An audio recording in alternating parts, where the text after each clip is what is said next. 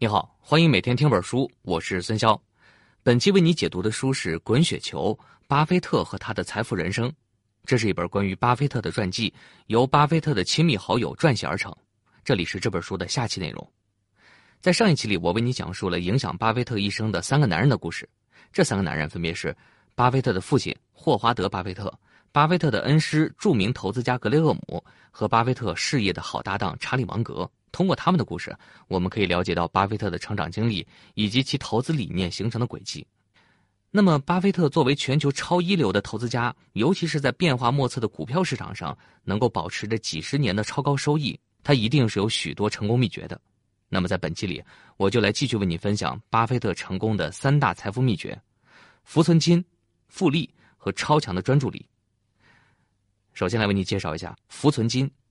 浮存金。就是浮动的浮，存款的存，金额的金。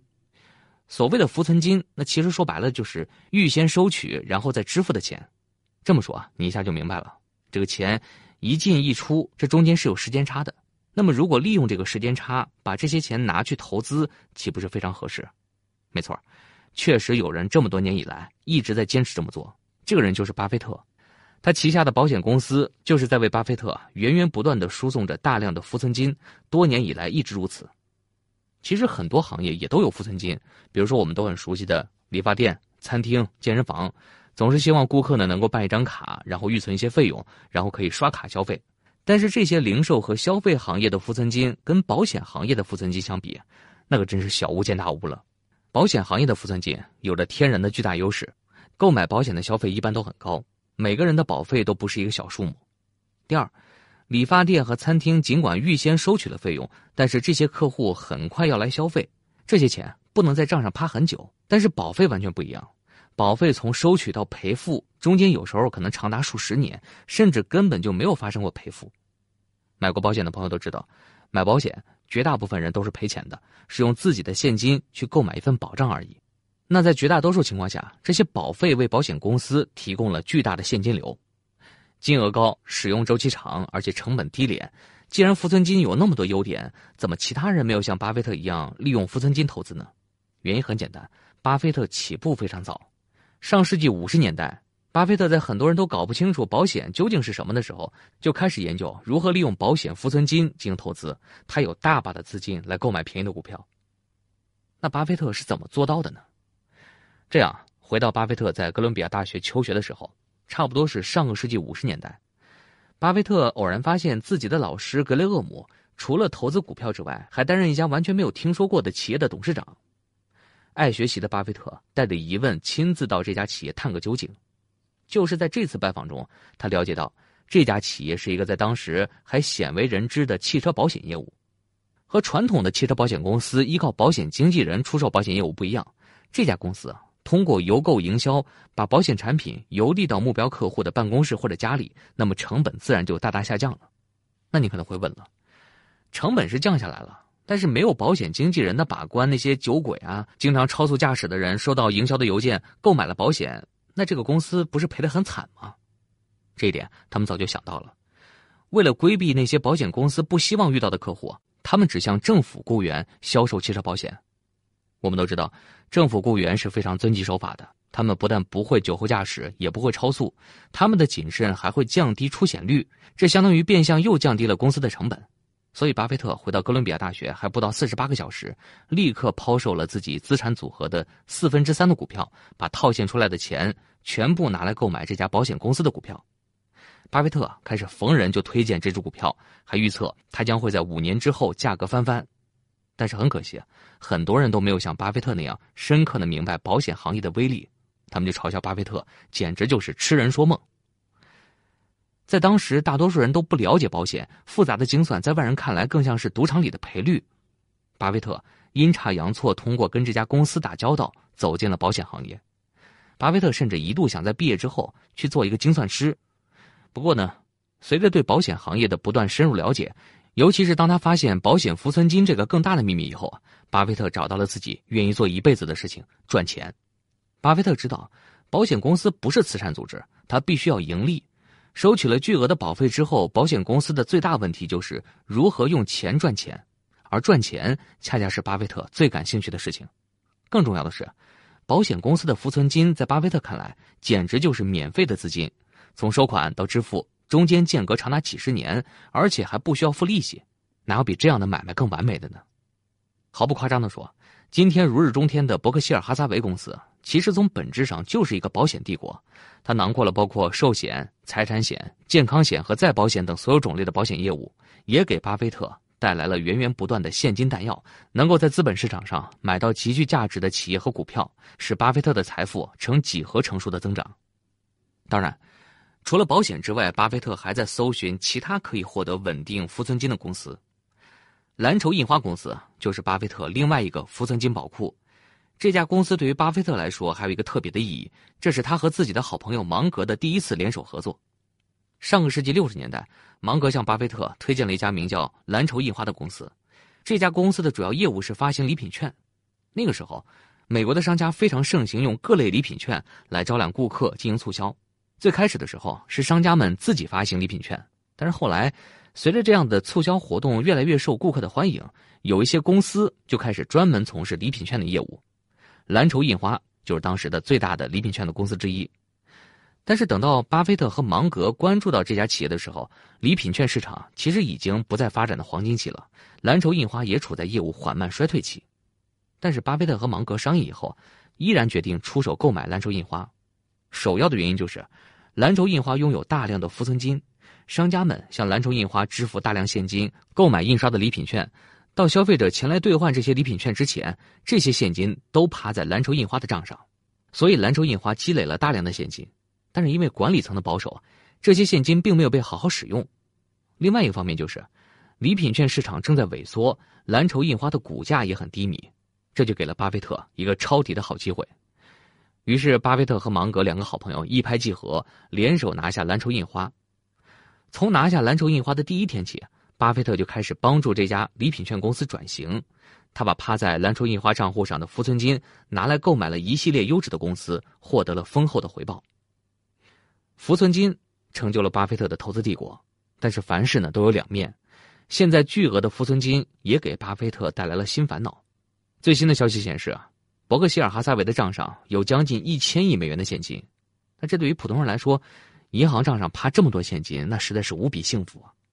但是对于巴菲特来说，这些钱趴在账上，那就意味着浪费，巨大的浪费。但是巴菲特却很难在市场上找到合适的投资标的。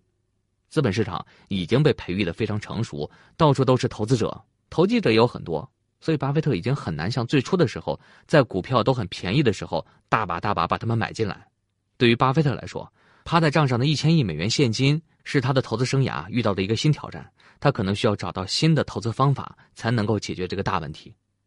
好，那上面说完巴菲特的第一个财富秘诀——富存金，下面来为你介绍巴菲特的第二个财富秘诀——复利，重复的复。利率的利，也就是我们通俗讲的利滚利，把上期投资所得的本金和利息都作为下一次投资的本金，所以每一次投资或者计息周期开始的时候，本金是不断增加的。复利这个东西啊，其实有着非常神奇的累积效应。了解过复利公式的朋友可能都会发现，复利的计算公式里隐藏着巨大的数学放大效应。虽然每次都只是增加了小小的利息部分，看起来呢也并不会让投资的收益增加很多。但是天长日久，这个数字将是相当惊人的。给你来简单举个例子，你比方说，一个人在二十岁的时候存入了一万美元，保持年均百分之二十的增长率，每年都把所得的收益放到下一年的投资里面去，那么到八十岁的时候，这个人的最后收益是多少钱？你能想象吗？是六亿美元。今天的我们当然都已经知道复利的威力了，但是上个世纪四十年代初，巴菲特才十岁的时候，他就已经明白这个道理了。当时，年仅十岁的小巴菲特在图书馆里啊发现了一本叫做《赚一千美元的一千招》这本书。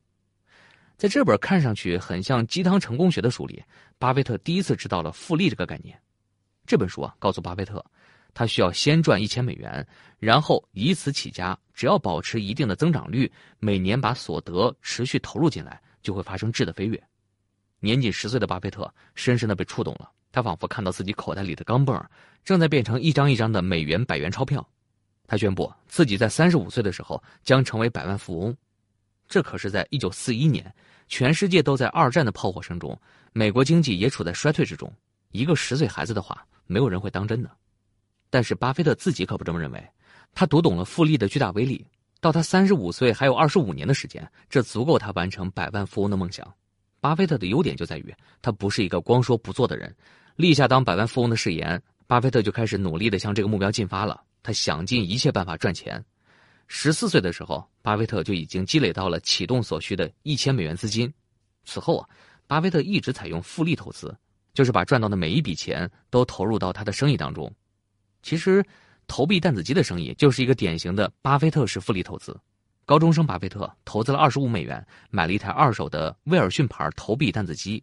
他能跑到自己家附近的理发店，跟理发店店主说：“啊，自己是威尔逊弹子机公司的代表，受公司委派来跟理发店谈项合作。理发店不会承受任何风险，也不需要付出任何成本，只需要腾非常小的一块地方放一个弹子机，就可以获得弹子机带来的一半收益。”那理发店店主一听。还挺划算的啊！一方面可以额外收取弹子机的收入，一方面弹子机也会带来更多的客流。于是呢，巴菲特的第一笔弹子机投资就成交了。结果一周以后，巴菲特就把自己投资的二十五美元给收了回来。他马上做的事情就是按照《赚一千美元的一千招》这本书里所讲的那样，用赚到的二十五美元买了第二台弹子机，也就是把所得收益放入到下一次的投资里面去进行复利投资。随着收入的增加，巴菲特还在持续购买弹子机，并且把弹子机铺到更多的理发店。与此同时，他还订阅了刊登二手弹子机信息的刊物，随时跟踪弹子机市场的发展。看到便宜的二手弹子机，果断拿下。结果这个生意越做越大，以至于到后来，巴菲特所在高中人人都知道他的弹子机生意，同学们都想入伙，就像是追着抢手的股票一样。这个时候，巴菲特真正亲身体会了复利的魔力。他就像一个发动机一样，驱使着金钱为自己辛勤的工作。此后的半个多世纪，巴菲特都在实践复利投资。当巴菲特的身价已经超过了三百六十亿美元，成了仅次于比尔盖茨的世界第二大富豪，他在回答关于理想的企业是什么样的这个问题的时候，给出的答案是：理想的企业就是具有很高资本收益的企业，可以利用大量资本实现高额收益，是可以成为复利机器的公司。这样才能够通过这些企业实现资金周转，并购更多的复利企业。从高中的时候弹子机到登上世界富豪榜，你会发现，巴菲特在长达半个多世纪的投资生涯，他的投资策略始终没有变化，就是不断的从富存金里获取投资资本，通过研究和评估寻找到合适的投资标的物，然后下注投资，此后让复利发挥作用，推动财富几何数量级的增长。当然。巴菲特呢还特别指出，在进行复利投资的时候，有两个基本原则需要被永远记住。第一个原则是不要损失本金，第二个原则是记住第一条。巴菲特用一种非常幽默的方式说出了复利投资的核心：复利投资的关键啊，不在于收益率有多高，而是在于不要损失本金。一个年度的亏损需要在后面的时间里用更高的回报来弥补，于是呢就要冒更大的风险，这个得不偿失。巴菲特非常喜欢用一个比喻总结自己的成功秘诀。他说：“啊人生就像滚雪球，最重要的就是发现很湿的雪和很长的坡。”巴菲特这里说的“很湿的雪”指的就是投资的本金，这部分他已经通过浮存金解决了。那么复利呢，就是帮助巴菲特找到了很长的坡。注意，巴菲特在这里说的“很长的坡”。很深的雪要沿着长长的平缓下降的坡滑下来，才能变成大雪球，而不是沿着很陡的坡急速滚下来，那很容易摔倒，粉身碎骨。好了，上面为你介绍了浮存金加复利，这是巴菲特多年以来一直坚持的两个财富秘诀。巴菲特的投资策略其实是资本市场公开的秘密，是人人都知道的投资法则。那么，为什么这么多年以来，资本市场上没有第二个巴菲特呢？为什么没有人能够取得巴菲特一样辉煌的投资成绩呢？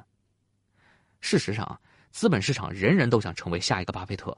他们收购保险公司，获取浮存金，然后寻找投资项目进行复利投资，简直就是按照伯克希尔哈撒韦的模式在打造自己的公司。但是，至今为止都没有人能够超越巴菲特的业绩，这是为什么呢？很多信托公司都希望模仿巴菲特的投资之道和投资组合，他们的做法在外界看来的确是很像伯克希尔哈撒韦，但是实际上不是。为什么不是？巴菲特看似毫不费力的取得的成绩背后，隐藏着大量的不为人知的工作，需要几十年如一日的专注力才能完成。这个才是巴菲特成功的关键所在。接下来，我来为你分享巴菲特的第三个财富秘诀：专注。巴菲特在回答“人生最重要的素质是什么”这个问题的时候，他给出的答案就是专注。巴菲特的专注啊，可不是一般人能做到的，就连他的搭档芒格对此都深表佩服。他说。巴菲特简直就是一部专注的学习机器。我们解剖一下巴菲特的专注啊，就会发现他其实并没有专注在什么高难度的事情上。巴菲特的专注是几十年如一日的做着一些很简单而且也很笨的事情。二零零四年，已经七十四岁的巴菲特从经纪人手中接过一本厚厚的书，里面的内容是韩国股票的详细列表。巴菲特一直在研究全球经济，他希望能够寻找到被忽略、被低估的国家和市场，在其中寻找值得投资的好公司。那这次呢，他锁定了韩国。确定目标之后啊，巴菲特开始一宿一宿的翻阅这本大部头，一页一页的钻研，每一页的每个数字他都不会放过，因为韩国的企业会计规则和美国的不一样。为了不轻易被这些数字迷惑，巴菲特又开始研究韩国的会计准则。你能想象这是一个全球最富有的人亲自在做的事情吗？事实上，这只不过是巴菲特半个多世纪以来最平常的工作状态。他每天早上从他住了大半辈子的房子出发，早上八点半到办公室。这个办公室他也用了大半辈子了。巴菲特就开始专注的工作。他首先呢会阅读各大主流媒体的报道。然后是伯克希尔哈撒韦旗下公司传递过来的各种报表和数据，从卖出了多少份汽车保险到拿到了多少监狱的看守制服订单等等。巴菲特有着惊人的记忆力，他可以记住这里面非常多的数字。然后呢，巴菲特开始钻研自己没有买的几百家公司的报告，以及学习他认为值得投资的海外市场的情况。必要的时候，巴菲特会亲自去拜访这些企业，并且跟企业的管理者、股东面对面的交谈。但这个并不是金融投资家的通常做法，大多数投资者喜欢坐在办公室里读别人的报告。巴菲特呢，就像是一个对所有细节都关注的侦探，他不仅会阅读成百上千公司的一手信息，而且他还会去股票交易所调取相关公司的更多资料，甚至会去图书馆找到几十年前的报纸来获取更多的信息，来研究这些公司。就好像当年跟随格雷厄姆学习的时候，巴菲特会搜索关于他的一切资料。无意中就发现，格雷厄姆从来没有对外披露他担任着一家公司的董事长。这件事儿激发了巴菲特的好奇，他亲自到这家公司拜访，然后走进了保险行业。巴菲特在解释他为什么能够几十年如一日的专注在这些细节里，用这么笨的方法做投资的时候，是这么回答的：“他说，对我来说，就像是认识一个女孩子，你必须要亲自了解她的一切。举个例子来说明巴菲特了解的有多么深，纳税申报单。”也是巴菲特认真学习的材料。他在钻研的过程里面，就发现自己所在城市的一家知名儿童福利机构的纳税申报单有问题。于是呢，他就拿出研究上市公司财报的劲头，发现了这家福利机构非常恶劣的滥用捐款。巴菲特呢，通过媒体曝光了这个事情。这个报道还拿到了当年美国最具有影响力的新闻大奖——普利策新闻奖。和这个新闻分享普利策奖的另外一篇获奖作品，就是《华盛顿邮报》揭发尼克松竞选丑闻的水门事件的报道，足以证明巴菲特的这个发现有多么重要。不过，巴菲特除了非常生气这些人滥用善款之外，他更心疼的是那些钱被随意堆放在那里，没有合理的利用，连预算都没有。巴菲特认为，不能把钱用来赚钱，那也是罪恶。如果说这个世界上还有一项娱乐活动能够让巴菲特分心的话，那就是打桥牌。这几乎是巴菲特除了投资之外的最大的爱好。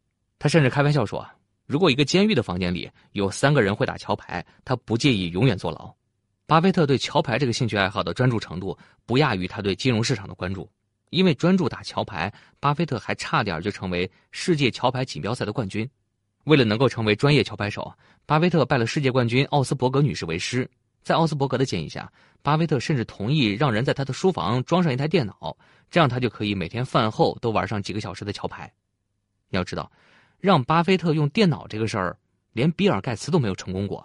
比尔盖茨曾经费了九牛二虎之力，想要说服巴菲特用电脑。比尔盖茨说，电脑可以让巴菲特随时关注自己公司的股价走势。巴菲特的回答是：“我可不想五分钟看一下结果，更何况我对股价走势比谁都清楚。”比尔盖茨呢还不死心，他说他要派微软最漂亮的销售小姐去教巴菲特用电脑。结果呢，巴菲特的回答更酷：“你开出了一个让人无法拒绝的条件，但是我还是会拒绝。但是对于桥牌，巴菲特选择从了。他不仅每周至少要在电脑上玩十二个小时桥牌，他还给自己取了一个网名，叫做 T 型股。所以巴菲特对桥牌已经到了痴迷的程度。他为了能够跟奥斯伯格和几位网友切磋牌技，把多年来固定的晚饭时间都提前了。而且玩起桥牌来，任何事情都没有办法分散他的注意力。你比如有一次，他家里飞进来一个蝙蝠，正在房间里横冲直撞，结果巴菲特依然端坐在电脑前，紧盯着电脑屏幕打着桥牌，眼睛根本就没舍得离开，嘴里呢还一边念叨：“啊，没关系的，他不会打搅我的桥牌游戏。”那自从有了冠军级老师的指导，巴菲特进步神速。他已经不满足于在互联网上跟人打牌，而是希望跟更高水平的选手竞赛。于是呢。奥斯伯格带着巴菲特报名参加了桥牌的顶级赛事——世界桥牌锦标赛。他们参加的是男女混合双打的比赛。这个赛事影响力很大，参赛的选手非常多。不过，当巴菲特出现在赛场的时候，还是有不少人认出他来了，成为了赛场的一个焦点。奥斯伯格的心理预期啊，是通过真实的比赛为巴菲特积累一些实战经验和比赛积分。结果，巴菲特却来劲了。他虽然说水平不如专业选手，但是表现的异常专注。一上牌桌，根本感觉不到身边很多围观自己打牌的群众。比赛的时候，巴菲特沉着冷静应对，他的心理素质特别好，完全发挥出了在家里打牌的水准。而且他还能时刻关注到搭档奥斯伯格的动向，这两人配合默契。最终，巴菲特的专注弥补了自己不够专业的牌技，他和搭档啊竟然打进了决赛。这个时候，巴菲特却突然选择退赛。退赛的原因是，他得到消息，马上要去谈一笔投资。这个时候，我们终于发现，那个熟悉的爱钱如命的巴菲特又回来了。好了，说到这儿啊，本期音频的内容就差不多了。我们来简单回顾一下，在《滚雪球》这本书的下期啊，我为你介绍了巴菲特的三个财富秘诀，分别是浮存金、复利和专注。巴菲特很早就开始了解保险行业，并且发现浮存金的巨大价值。这些相当于是免费使用的资金，帮助巴菲特在资本市场拥有了充足的弹药，这是巴菲特成功的基石。第二个秘诀是复利，也就是利滚利。十岁的巴菲特就读懂了复利的价值。更厉害的是，他能够迅速行动起来，寻找一切可能的机会，让复利发挥作用。就像巴菲特很喜欢用的那句比喻：“人生就像滚雪球，最重要的是发现很湿的雪和很长的坡。”复利投资就是财富能够几何倍数增长的长坡。第三个秘诀：专注，这是区分巴菲特和其他投资者的最重要因素。古稀之年的巴菲特依然保持着年轻的时候的专注力，他可以从零开始学习韩国的会计准则，了解韩国的股票投资市场。即使已经成为世界上最富有的人之一了，巴菲特依然会亲自去拜访那些他认为有足够潜力的但是不知名的小公司和创始人股东，面对面谈话，掌握第一手资料。这样的专注精神是那些希望通过模仿巴菲特的投资策略取得成功的人无法做到的。好了。今天的内容就说到这里，我们对上下两期做一个简单的回顾。《滚雪球》这本书带我们了解了一个真实的巴菲特。我们通过讲述巴菲特的父亲霍华德、巴菲特的老师恩师格雷厄姆以及巴菲特的好搭档芒格与巴菲特的故事，回溯了巴菲特的成长过程，展现了一代股神的成长故事。任何天才都不是凭空问世的，成长的环境对于伟人的培养尤为关键。我们还通过“浮存金”“复利”和“专注”这三个词，了解了巴菲特辉煌投资成绩背后的秘密。无数人都关注巴菲特，关注他的富有，希望从他的成功故事里面读到赚钱的方法。但是巴菲特却更希望让人知道的是，他只是每天抱着愉悦的心情专注的工作而已。在巴菲特看来，真正富有的人生应该是这样的：做一份自己喜欢的工作，找到兴趣相投的朋友。如果你每天早上都抗拒上班，那么先不要想致富的办法，先找到一张属于你的内部积分卡，倾听你内心的声音，寻找最适合你的人生轨道。好了，关于巴菲特的财富故事就为你分享到这里，为你整理的笔记本文字就在音频下方的文稿里。恭喜你又听完了一本书。